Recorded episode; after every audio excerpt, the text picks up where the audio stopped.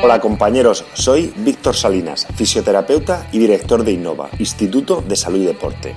Bienvenidos a Innova Fisio Podcast, de la evidencia a la práctica clínica.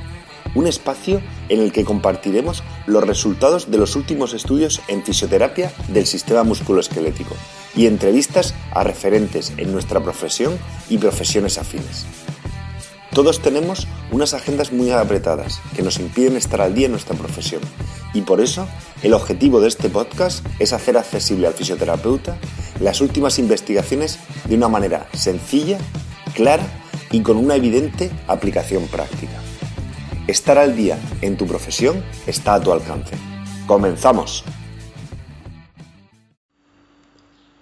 Buenos días compañeros, bienvenidos a un nuevo episodio de Innova Physio Podcast.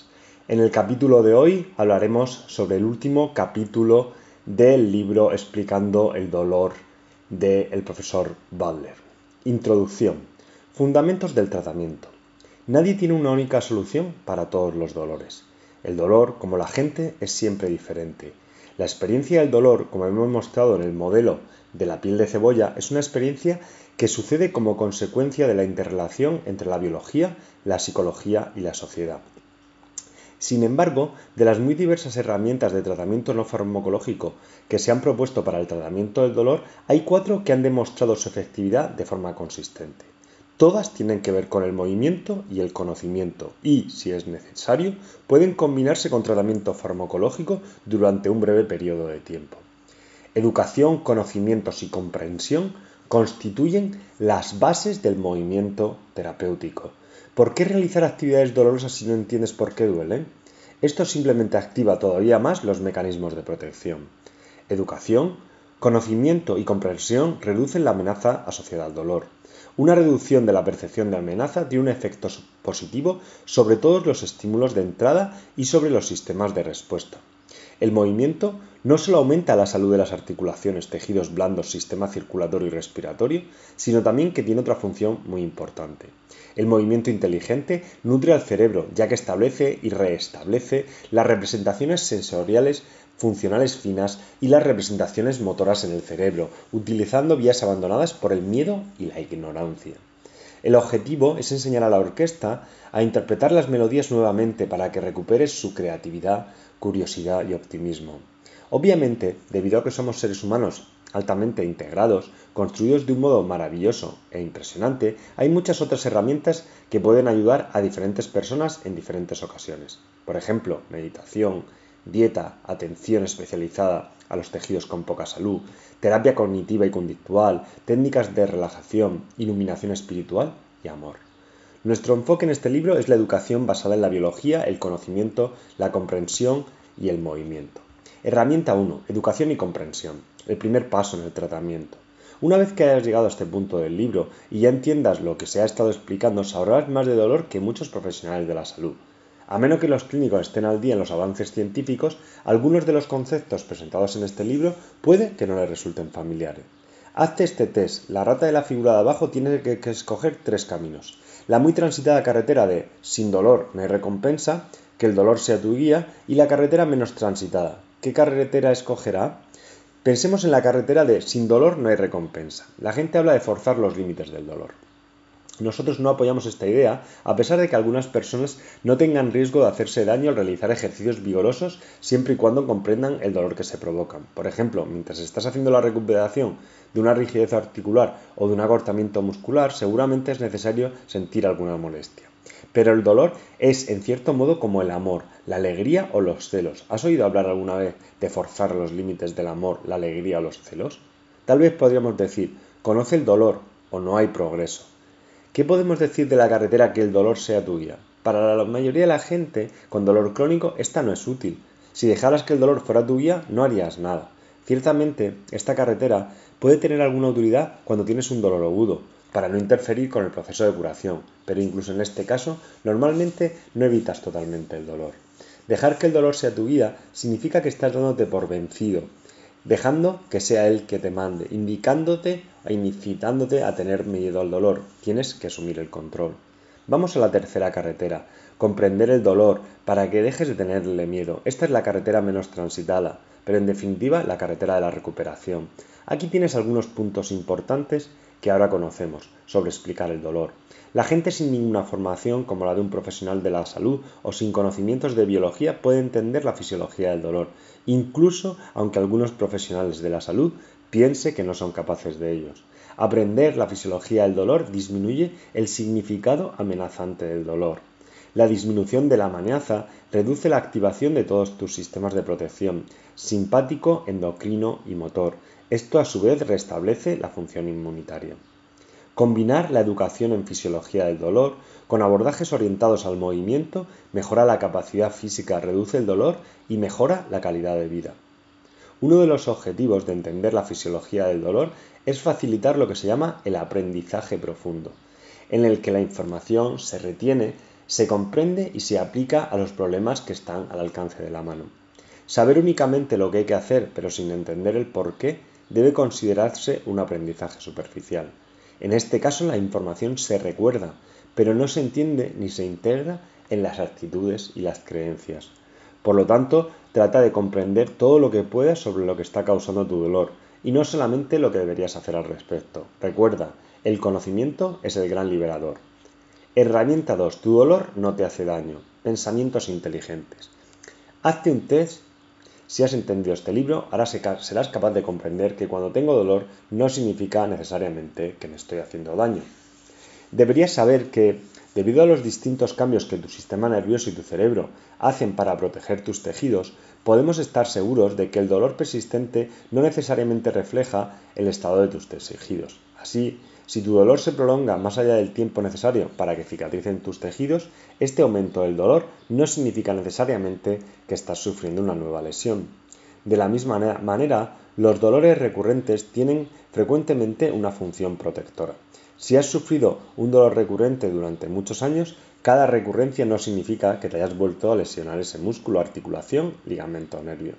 Científicamente tiene más sentido llegar a la conclusión de que las recidivas se producen debido a que una señal o una serie de señales han sido suficientes para activar la representación virtual de una antigua lesión. Es como si tu cerebro estuviera haciendo un chequeo asegurándose de que tu cuerpo está bien, sano y salvo. Tal vez la orquesta ha decidido interpretar la melodía del dolor para asegurarse de que no la olvidas. Por tanto, dolor no siempre significa daño. Simplemente recordar este concepto cada vez que tengas dolor puede ayudarte a resetear el sistema. El nombre sofisticado para esta estrategia se llama hablar consigo mismo.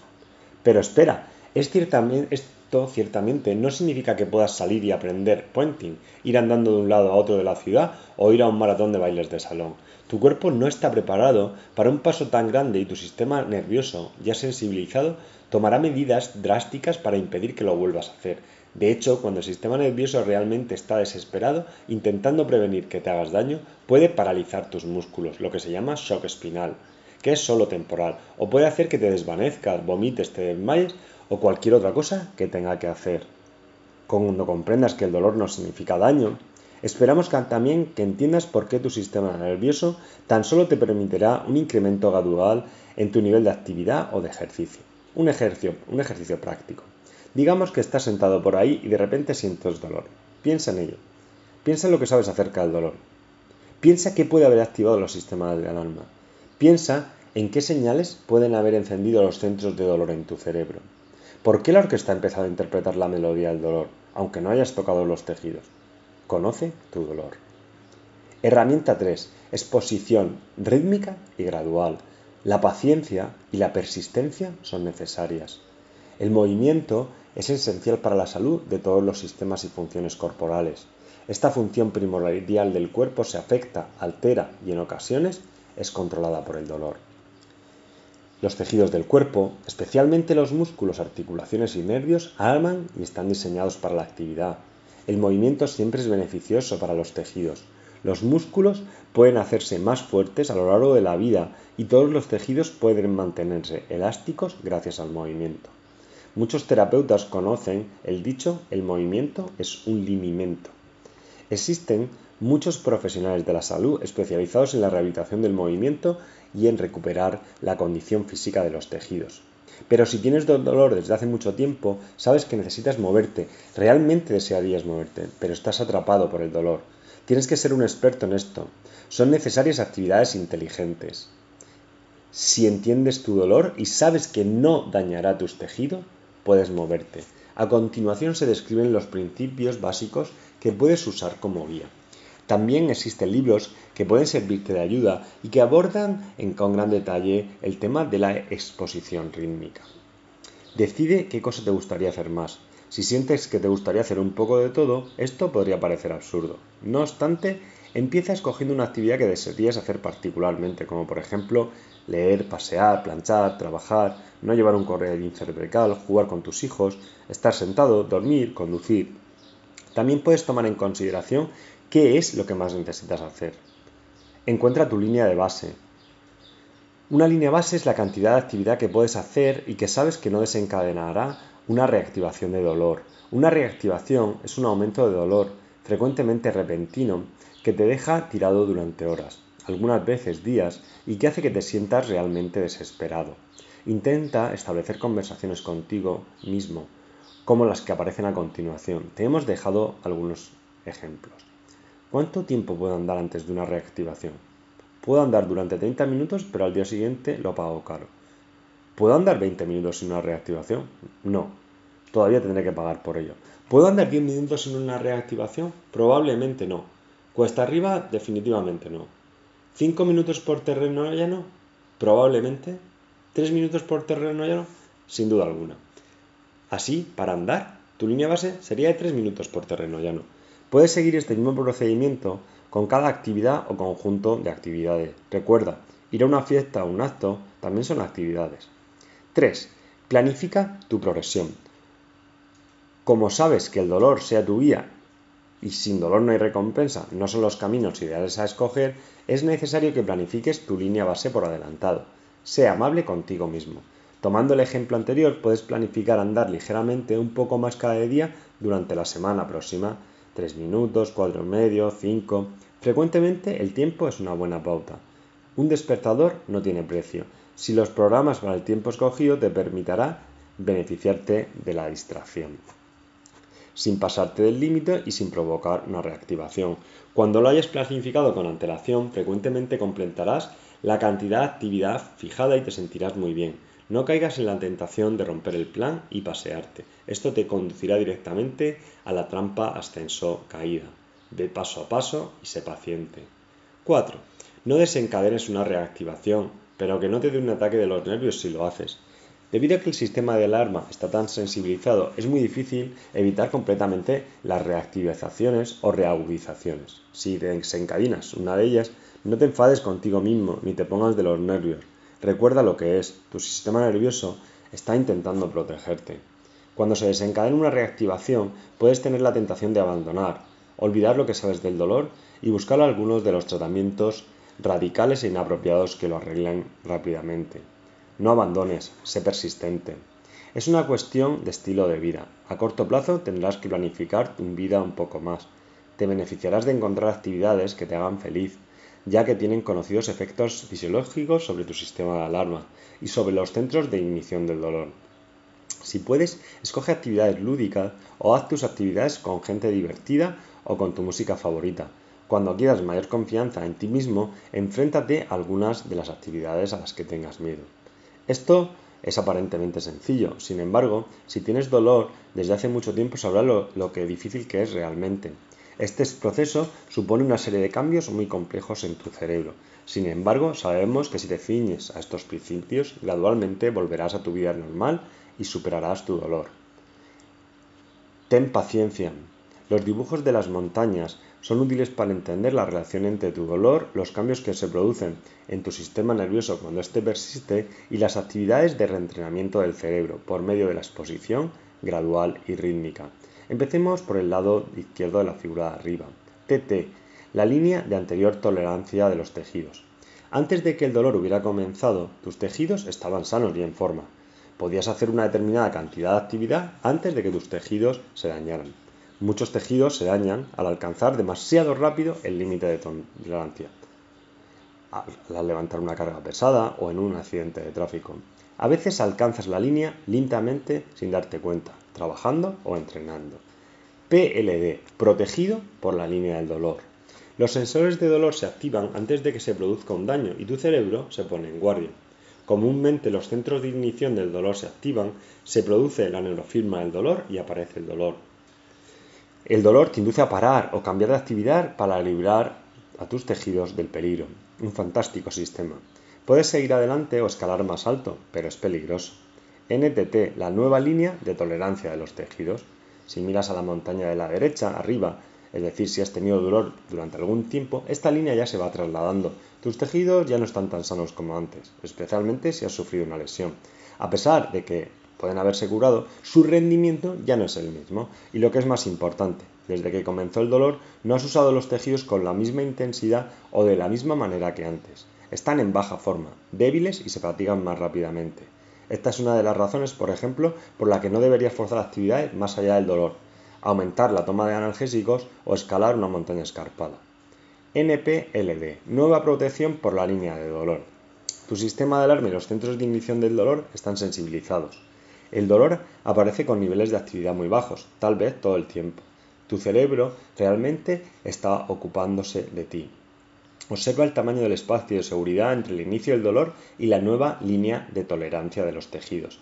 Si progresas lentamente, es imposible que vuelvas a lesionar a tus tejidos, ya que sentirás mucho dolor al acercarse incluso a esta línea. Y ahora planifica tu entrenamiento. Caminemos por la primera de las montañas que hemos comentado. Comenzamos por debajo de la línea de reactivación, aumentando gradualmente nuestra actividad, planificando los pasos con antelación. Siempre haz más de lo que hiciste ayer, pero no mucho más la línea de reactivación irá subiendo lentamente junto con tu nivel de entrenamiento. Esto se debe a que estás entrenando tu cerebro, reduciendo la percepción de amenaza y ascendiendo al cuerpo virtual de una forma no amenazante. La línea de protección por el dolor irá subiendo lentamente, el umbral aumenta, se reduce la sensibilidad del sistema y la línea de tolerancia del tejido también subirá. Esta es una de las hermosas propiedades de los seres altamente adaptables. Los tejidos se hacen más fuertes, más en forma y mejoran su control. Herramienta 4. Accediendo al cuerpo virtual, haciendo trampas. El cuerpo virtual del cerebro puede ejercitarse de la misma manera que el cuerpo real. Las técnicas de exposición rítmica y gradual, abordadas en las páginas anteriores, pueden utilizarse durante ejercicios del cuerpo real y o virtual. Lo bueno de las actividades del cuerpo virtual es que puedes realizarlas donde quiera que estés, puedes integrarlas en la vida diaria y ni siquiera tienes que sudar. Tampoco tienes que pagar las tarifas del gimnasio. Los ejercicios del cuerpo virtual son como volver a entrenar a la orquesta para que toque notas más armoniosas, ejercitar las trompetas sin que interfieran con los instrumentos de cuerda, revivir viejas melodías que hace años no se interpretaban y componer música para el futuro. Los movimientos están dirigidos a activar las áreas cerebrales que habitualmente se activan durante la experiencia del dolor, pero sin que se desencadene el dolor. En la sección 1 vimos qué poderoso es el contexto en la experiencia del dolor. Los cambios ambientales también pueden usarse en el tratamiento. Por ejemplo, puedes realizar un movimiento en una posición diferente a lo habitual o en un entorno diferente, o puedes mirar o no mirar a la parte que mueves. Una vez catada la idea, serás capaz de inventar un sinfín de ejercicios para el cuerpo virtual que se ajusten particularmente a tus necesidades. Por supuesto, mientras experimentas con los movimientos, pueden evocarse algunos dolores. No pasa nada, recuerda, si entiendes tu dolor y sabes que no te hará daño, la respuesta de estrés será mínima. Con el propósito de que sirvan como ejemplo de estos ejercicios, hemos seleccionado actividades que con frecuencia provocan dolor, como flexionar hacia adelante o girar la cabeza. Veamos si podemos idear juntos de lo que puede modificarse. Flexionarse hacia adelante. Nuestra intención aquí es reaprender el movimiento de flexionar hacia adelante sin que la orquesta inicie la melodía del dolor. Movimientos imaginados. Activa la neuroetiqueta del dolor, pero no muevas el cuerpo real. Los movimientos imaginados activan muchas de las áreas cerebrales del cuerpo real, si piensas en los movimientos que sabes que te provocan dolor o miras a alguien realizar esos movimientos, las neuroetiquetas del movimiento del cerebro se activarán, pero probablemente no lo hará la neuroetiqueta del dolor. Algunas veces, si tu dolor es crónico y severo, incluso imaginar movimientos puede provocar dolor, en cuyo caso, inicialmente podrías imaginar solo parte del movimiento. Lo que estás haciendo es ayudar a la orquesta a interpretar una suave melodía del movimiento sin interpretar su melodía de dolor asociada. 2. Modificar las influencias de la gravedad. Estar sentado en el suelo con las piernas estiradas hacia adelante es la misma posición corporal que estar tumbado en el suelo, boca arriba con las piernas estiradas hacia arriba o que estar de pie flexionado por la cintura apoyado sobre una mesa. Lo que varía en cada caso es la fuerza de la gravedad. Modificar la influencia de la gravedad permite poner en marcha las representaciones del cerebro de movimiento de manera similar, pero de forma ligeramente diferente y novedosa. Si estás tumbado sobre la espalda y llevas las rodillas al pecho, en el caso de que fuera molesto hacer con las dos rodillas saldo solo con una, la espalda se ha flexionado en el cuerpo real y en el virtual. Podrías también intentar tumbarte sobre diferentes superficies, sobre el suelo frío o sobre una alfombra, simplemente para dar diferentes estímulos al cerebro. El cerebro ama la variedad. Si esto provoca dolor, tu nivel adecuado de actividad puede ser simplemente estar tumbado boca arriba, con las rodillas flexionadas y los pies apoyados en el suelo, y en esta posición aplanar la espalda contra el suelo. Puedes flexionarte hacia adelante mientras estás sentado sobre una silla.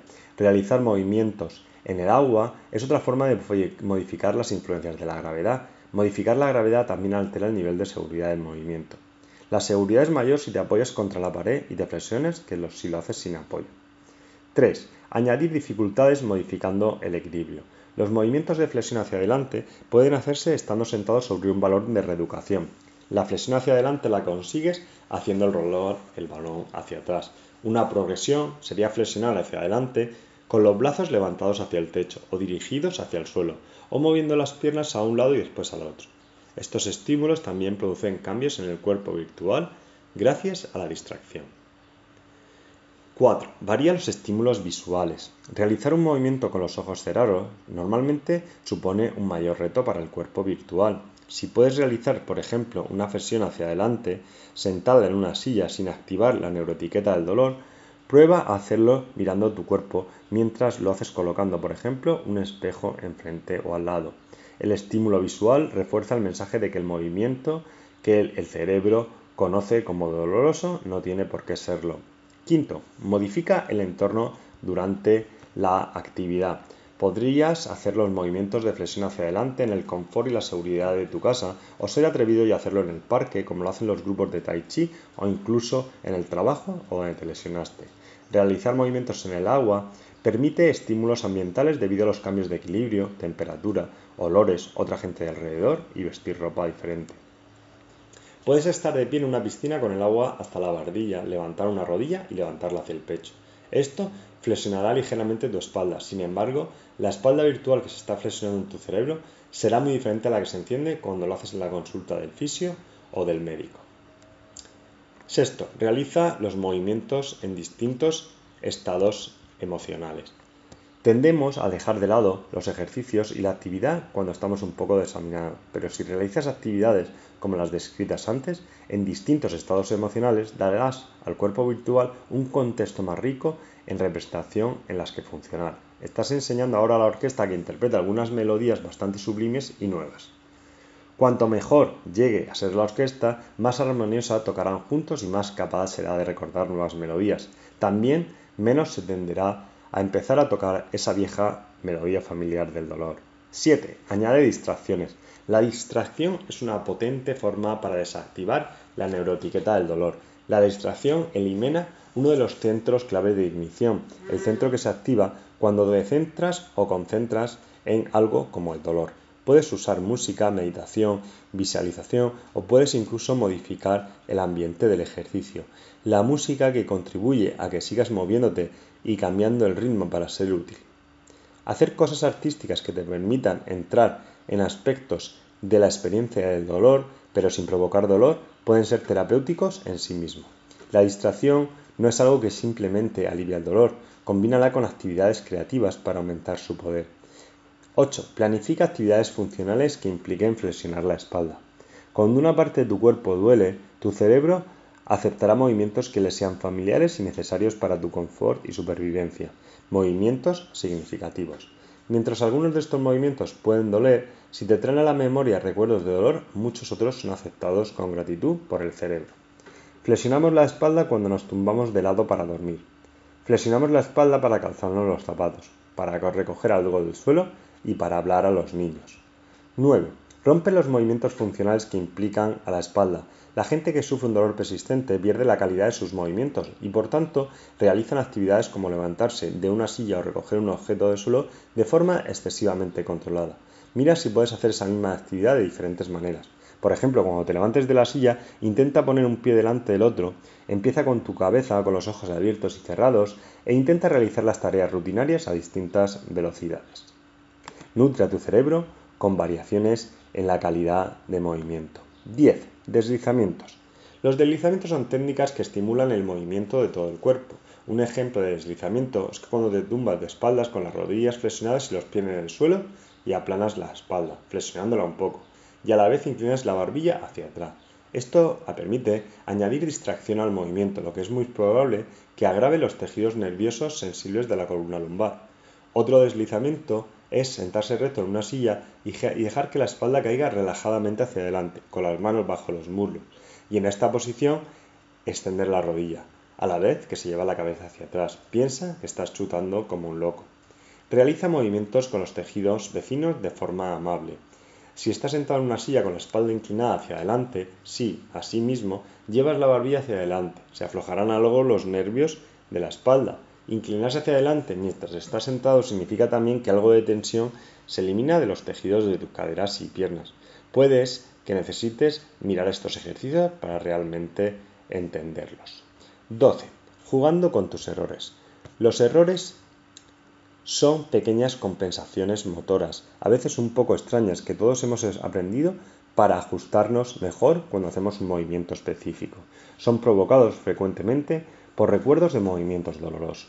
Por ejemplo, probablemente sabemos que el mejor modo de flexionarse hacia adelante es mantener la espalda en una cierta posición, flexionar las rodillas. Todos ellos son métodos que utilizan como ayuda que el movimiento te sea más fácil. Estos errores pueden favorecer la activación de la neuroetiqueta del dolor, Mira si puedes descubrir maneras de realizar un movimiento sin el error. Algunas veces los deslizamientos pueden eliminarlos. 13. Deja que vuele tu imaginación. Puedes flexionarte en un banco de la iglesia o en el taburete de un bar. Flexionarte cuando hay diferentes olores o haciendo el tonto. Flexionarte con los brazos arriba o a ambos lados. Flexionarte cuando hay mucho ruido o manteniendo la respiración o hacerlo desnudo o con tu mejor ropa. Girando la cabeza. Si utilizas los conceptos mencionados anteriormente, serás capaz de construir ejercicios virtuales para cualquier parte del cuerpo. Simplemente desarrolla formas de moverte y utiliza la parte dolorosa del cuerpo sin activar a la neuroetiqueta del dolor. Girar la cabeza frecuentemente duele si tienes dolor cervical. Aquí tienes algunos pocos ejemplos específicos para girar la cabeza. Si estás sentado en una guía giratoria, mira un objeto que esté inmóvil y gira tu cuerpo mientras miras al objeto está realizando una rotación del cuello, pero con un contexto diferente. Si doblas los brazos y encoges un poco los hombros, estás aflojando los nervios, lo que puede permitirte una mejor rotación de la cabeza. Ponte de pie cerca de la pared, escribe tu nombre o juega un juego imaginario de tres en raya de la pared con tu nariz.